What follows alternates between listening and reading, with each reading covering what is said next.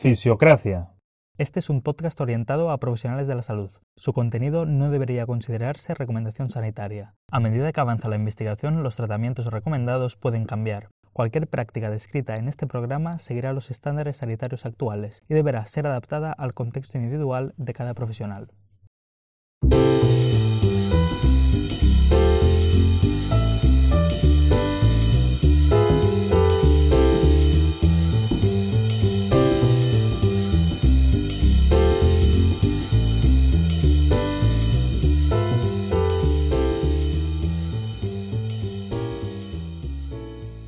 Después, otra pequeña cosa en contra es que eh, se medían las variables a los 2, 12 y 24 meses. Y esto es lo mismo, es decir, si tú repites un análisis, muchas veces, estás aumentando el error automáticamente, a no ser que hagas correcciones estadísticas. Es decir, si tú quieres hacer una, una medición muchas veces, tú eh, estás aumentando el error a no ser que hagas una pequeña corrección, pero ellos no hacen esa corrección. O sea que si tú estás midiendo a los 2 meses, a los 12 y a los 24 meses, pues realmente mmm, eh, sería mejor que solo priorizaran uno, que dijeran, oye, nos interesan los 24 meses o nos interesan los 12 meses. Esto sería metodológicamente un poquito mejor, pero nada, para que la gente se quede con esto.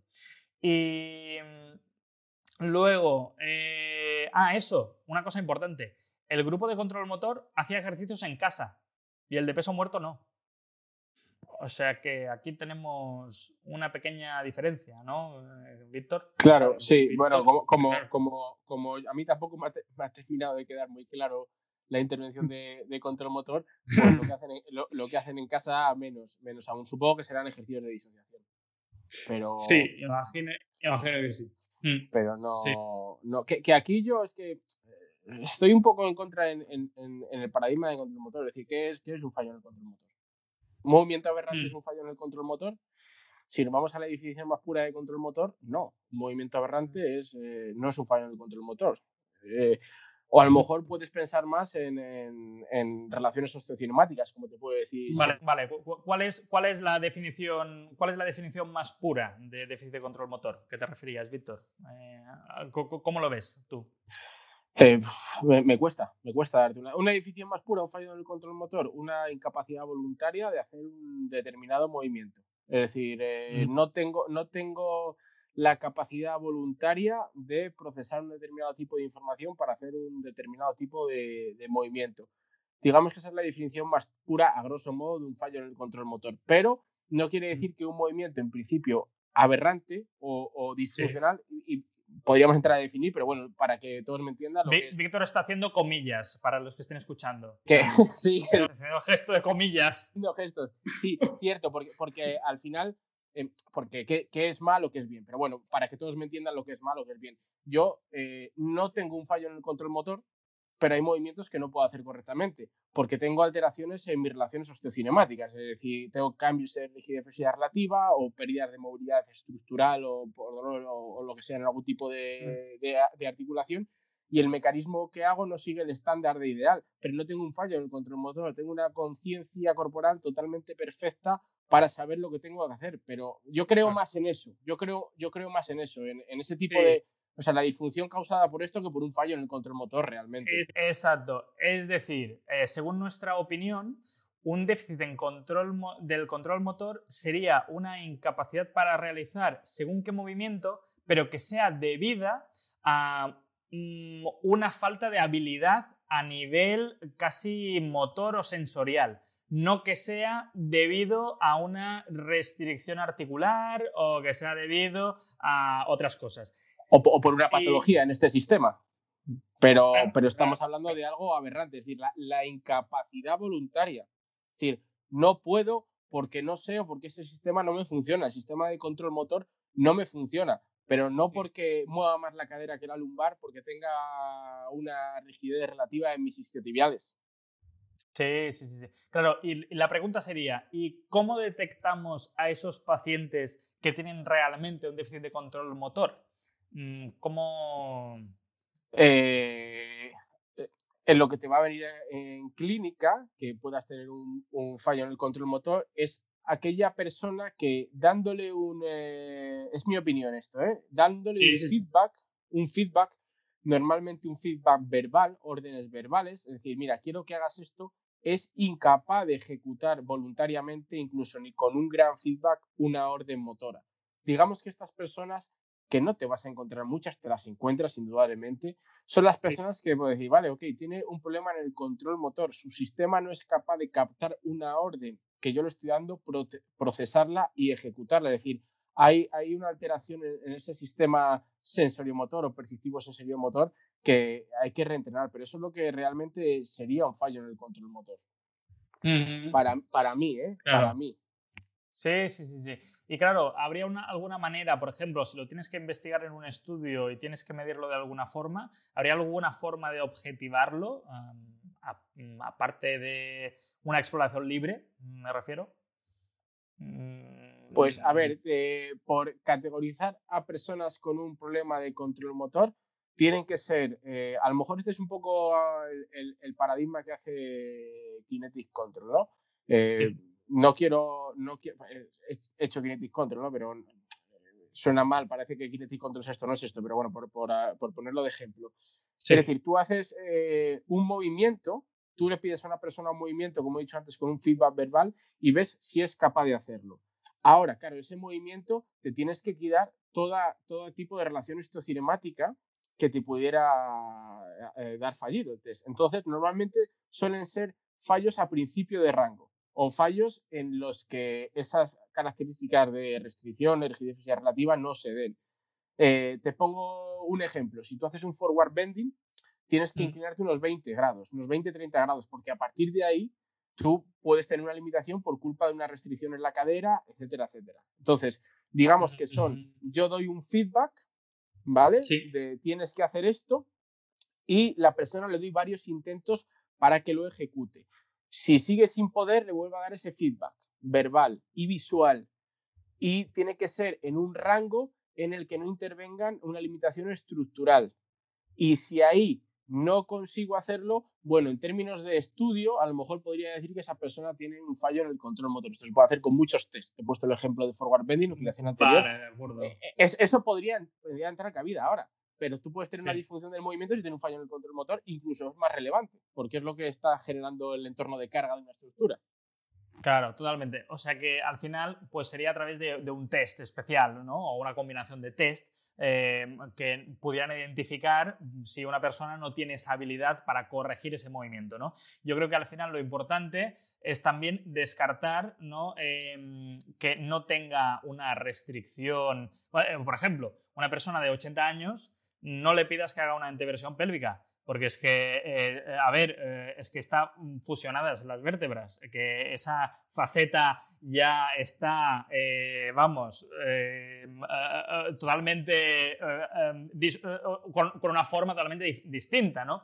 Por lo que mm, mm, en esos pacientes no tendrían un déficit de control motor.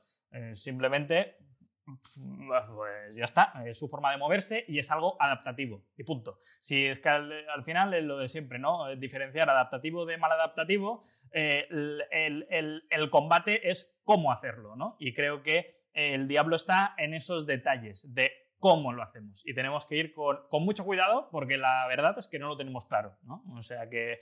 Mm, un fallo en el control motor. Pues es que sí, es un poco irreal realmente cuando hablamos de fallos en el control motor, pero bueno. Sí, eh, estoy de acuerdo. Sí, sí, sí. Em, vale, algo más en contra aquí, eh, me parece, de mi parte creo que no. No. Mm, de mi parte yo creo que tampoco. Hemos, mira, sí te quiero hacer una pequeña pregunta, si quieres, y cerramos con, eh, el, podcast de hoy.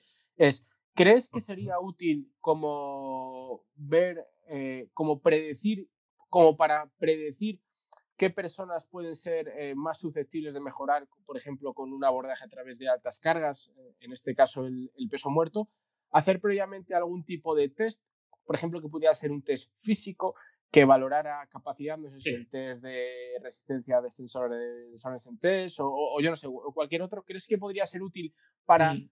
valorar déficit de capacidad? Y creo que esta persona con déficit de capacidad puede que le venga mejor esta intervención de mejora de capacidad.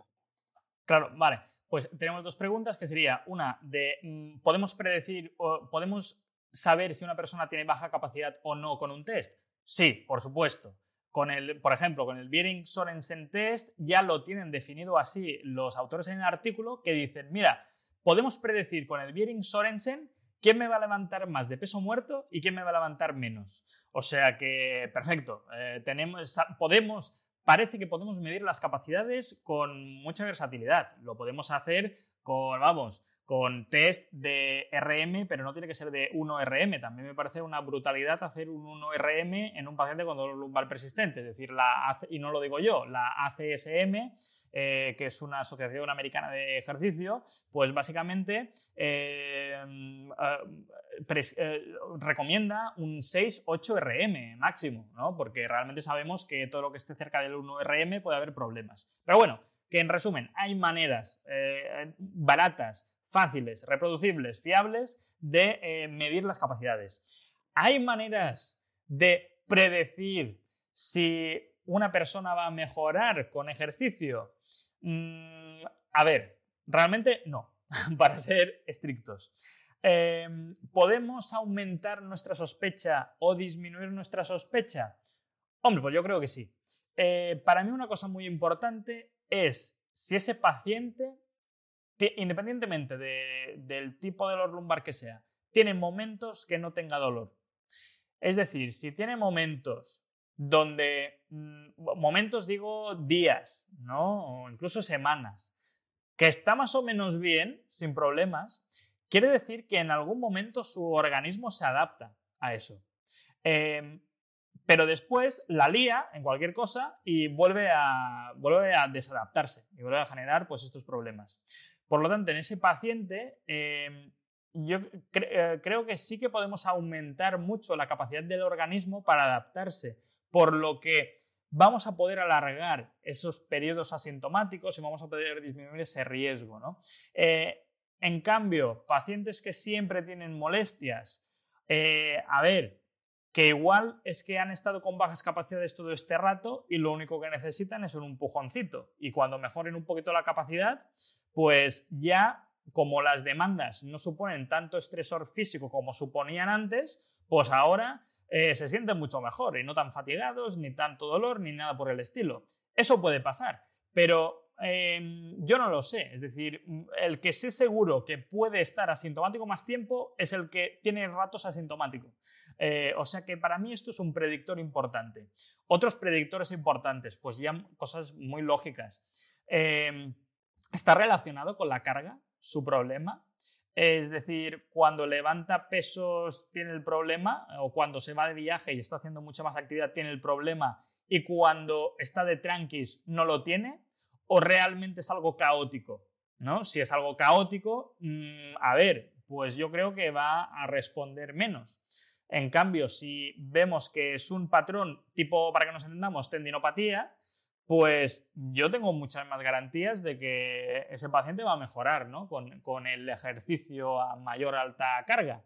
Em, o sea que al final yo creo que son pequeñas cosas que van sumando eh, sospechas, y, pero es verdad que no sabemos cuáles son las más importantes. Es decir, yo no sé si es más importante el que esté asintomático o que sea más importante el que tenga un patrón mecánico.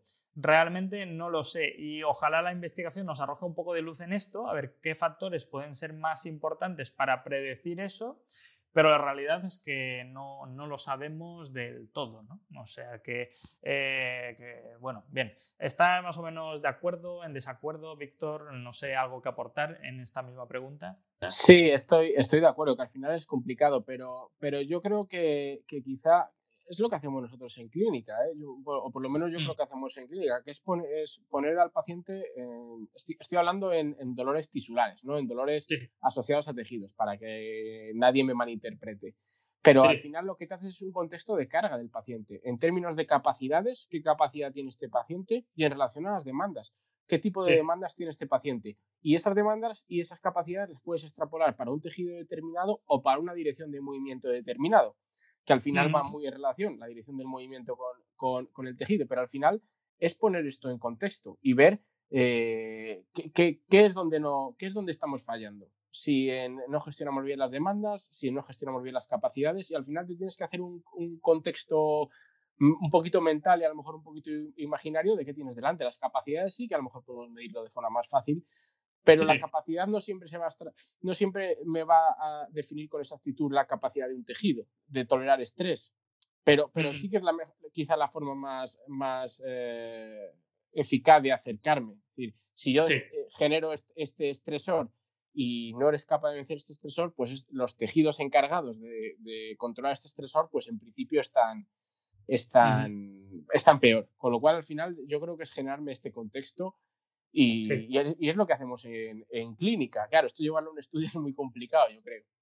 Sí, bueno, y recordemos que los factores, eh, y eso creo que es muy importante, los factores predictores de peor pronóstico en pacientes con dolor lumbar son si tienen otras patologías. Eh, diabéticos, enfermedades respiratorias, enfermedades neurológicas, eh, si fuma, si es obeso y todo eso. Y me parece curioso que esos, esos participantes, esos sujetos, siempre se excluyen de los estudios porque son heterogéneos. Eh, y, joder, parece que puede que sean con los que tengamos más efectos, ¿no? Eh, o sea que esto da que pensar también, de que igual nos estamos centrando en esos pacientes que ya están levantando 200 kilos de peso muerto y dices, a ver, es que con este eh, igual no tenemos muchos efectos. Pero igual con el diabético que no te levanta ni 4 kilos del suelo sin que le reviente la espalda, igual con este sí que controlando su diabetes y controlando todo eso, tenemos muchos más efectos. Mm, vamos, o sea que ahí lo dejo. Sí, totalmente de acuerdo, totalmente de acuerdo. Y ahí vuelvo a hacer un punto a favor eh, del ejercicio como tratamiento específico A. Eh, bien, eh, si, tienes algo más, si no te hago la, última pregunta, digamos, de, cierre. Y, y esa pregunta, dime. Bueno, no, te, iba a decir. Em, ¿Control motor o peso muerto? Ah, qué bueno. Eh, alta carga. ¿Sabes? Sabes que me gusta mucho el control motor, pero lo que yo entiendo por control motor quizás sea algo totalmente distinto a lo que la gente piensa como control motor. Es decir, para mí el movimiento es una variable eh, más de un entorno de carga de un tejido, que puede ser un entorno adaptativo o desadaptativo. Es una variable importante a controlar pero por supuesto que para mí es más importante. O sea, yo soy fan de la alta carga porque si no hay alta carga, que puede ser diferente para una persona, otra persona, pero alta carga en base a esa persona, no hay estímulo eh, adaptativo para un tejido y yo esos beneficios los extrapolo en relación a eso, en que ese, ese tejido tiene más capacidad para tolerar un estrés físico, con lo cual eh, yo soy fan de alta carga. Me he mojado, me he mojado, pero ahora eh, te toca mojarte a ti, claro. Claro, yo creo que em, ya no es una cuestión, es decir, parece que no hay un ejercicio que sea superior a otro en cuanto a dolor lumbar, pero ¿cuál es el tipo de ejercicio que está más en consonancia en la fisiología de ejercicio que conocemos? Em, a ver, sabemos que para generar cambios en el organismo necesitamos un estresor importante, un estresor eh, relevante en cuestión a las capacidades de esa persona. Es decir, que necesitamos moderada o alta carga. Esa alta carga tampoco tiene por qué ser mm, peso. Es decir, alta carga puede ser eh, más repeticiones, mayor volumen, un montón de cosas, pero necesitamos ese estrés de una forma u otra. O sea que al final creo que es mucho más fácil eh, como seguir la fisiología de ejercicio que conocemos hoy en día a través de ejercicios como el peso muerto, que no mm, con ejercicios como control motor que, igual están súper bien, pero que nuestro paradigma aún no está en obras, ¿vale? Aún no sabemos muy bien cómo integrarlos del todo, yo creo, ¿no? Eh, Podríamos decir. Así. Sí, sí, sí. Eso es. Eso es. Por lo tanto, por lo tanto, la pregunta que te haría para finalizar es eh, qué extrapolación clínica le sacas a, este, a este estudio y qué habrías cambiado de este estudio para que te fuera más útil esa clínica, aunque sea un detalle, lógicamente un estudio es, es, muy poquito en relación a un contexto, pero bueno. por sí. que me entiendas. Sí, sí, sí. Vale, primero, cosas a mejorar creo que medir una variable específica em, o, que fuera menos inespecífica que dolor y discapacidad, como por ejemplo eh, que hubieran, yo qué sé, escogido el 1RM al final también, que lo han hecho al principio y no lo han puesto como variable secundaria. O, por ejemplo, una sección transversal eh, de un músculo. Hubiera estado bien. Em, luego, recomendar ejercicio a domicilio a ambos grupos, aunque fuera, aunque fuera placebo, yo qué sé, pero que tengan el, eh, como que inviertan el mismo tiempo ambos grupos en hacer algo, en hacer ejercicio. Em, y luego, eh, priorizar una variable como principal, ¿vale? Mm, eh, en un tiempo concreto, solo hacer la medida concreta con una variable principal en un, en un tiempo concreto y eh, que hubieran puesto, pero esto entiendo que es ya por cuestión de fondos, un grupo sin intervención, que simplemente no hiciera nada, porque así ya lo tenemos rematado. Veríamos los efectos entre los dos grupos y entre pues un grupo que no hace nada, que sigue con total normalidad su vida, pues a ver qué pasa. Pero bueno, eh, esto sería mejorar. Y luego la aplicación clínica que le saco de todo esto. Eh, a ver, realmente no cambia mucho mi práctica clínica, mm, es verdad, creo que la tuya tampoco, ¿no, Víctor? Este estudio nos ha cambiado la vida. No, no. Pero, pero, luego voy a hacer una matización. No, no, no, me va a cambiar, no me va a cambiar mi práctica clínica, pero sí que, sí que pudiera matizar una cosa. Sí, yo lo que sí que matizaría es que es verdad que según este estudio no podemos eh, comprar más un tipo de intervención que otra. Eh, las dos parecen igualmente efectivas. E incluso el peso muerto parece que puede tener efectos adversos. En dos sujetos ha tenido efectos adversos. Em, o sea que esto es lo que parece que dice el artículo, ¿no? Aunque yo siga a lo mejor más en la vertiente de peso muerto, pero es verdad que lo intento controlar un poquito mejor. Y otras cosas que podría aplicar, pues mm, sería, pues me parece que poco más, ¿no? Es decir, eh, bueno, me ha gustado la parte también de combinarlo con educación, pero bueno, que está bien que el contexto Mm, ya cambiemos el contexto desde un inicio del paciente, es decir, que no le pongamos a hacer peso y ya está, que sepa por qué, qué queremos hacer, cuál es el objetivo, em, ah, por qué intuimos que tiene dolor y, y cómo intuimos que puede mejorar. Eh, todo eso. Creo que esto sí que es lo que aporta en mi práctica clínica, que en cierta manera ya lo hacía, pero bueno, refuerza según qué aspectos, ¿no? Eh, ¿Tú qué, cambiarías de todo eso, Víctor? Mm, pues, pues mira, yo eh, en mi práctica clínica probablemente no, no cambie mucho este artículo, pero sí que, sí que puede tener una utilidad clínica muy buena y, y muy, muy relevante, que es un cambio de paradigma en profesionales sanitarios, fisioterapeutas, médicos, etcétera, en decir, no, no, que el dolor lumbar se puede tratar moviendo cargas, que la columna lumbar puede eh, mover cargas. Es decir, que el peso muerto no tiene por qué ser un, ejercicio peligroso para la columna lumbar, que puede estar como parte del tratamiento, que es importante porque mejora la funcionalidad, etcétera, etcétera. Es decir, creo que la mejor aplicación clínica de este ejercicio es quitar miedo a determinados tipos de intervenciones que hasta ahora han sido percibidas como algo totalmente opuesto, es decir, como algo no terapéutico sino peligroso. Y creo que eso, si eso lo consigue este ejercicio o lo consigue este tipo de, perdón, este estudio, este tipo de estudios, creo que ha tenido un papel importante, ha tenido un papel importante clínico. Totalmente de acuerdo.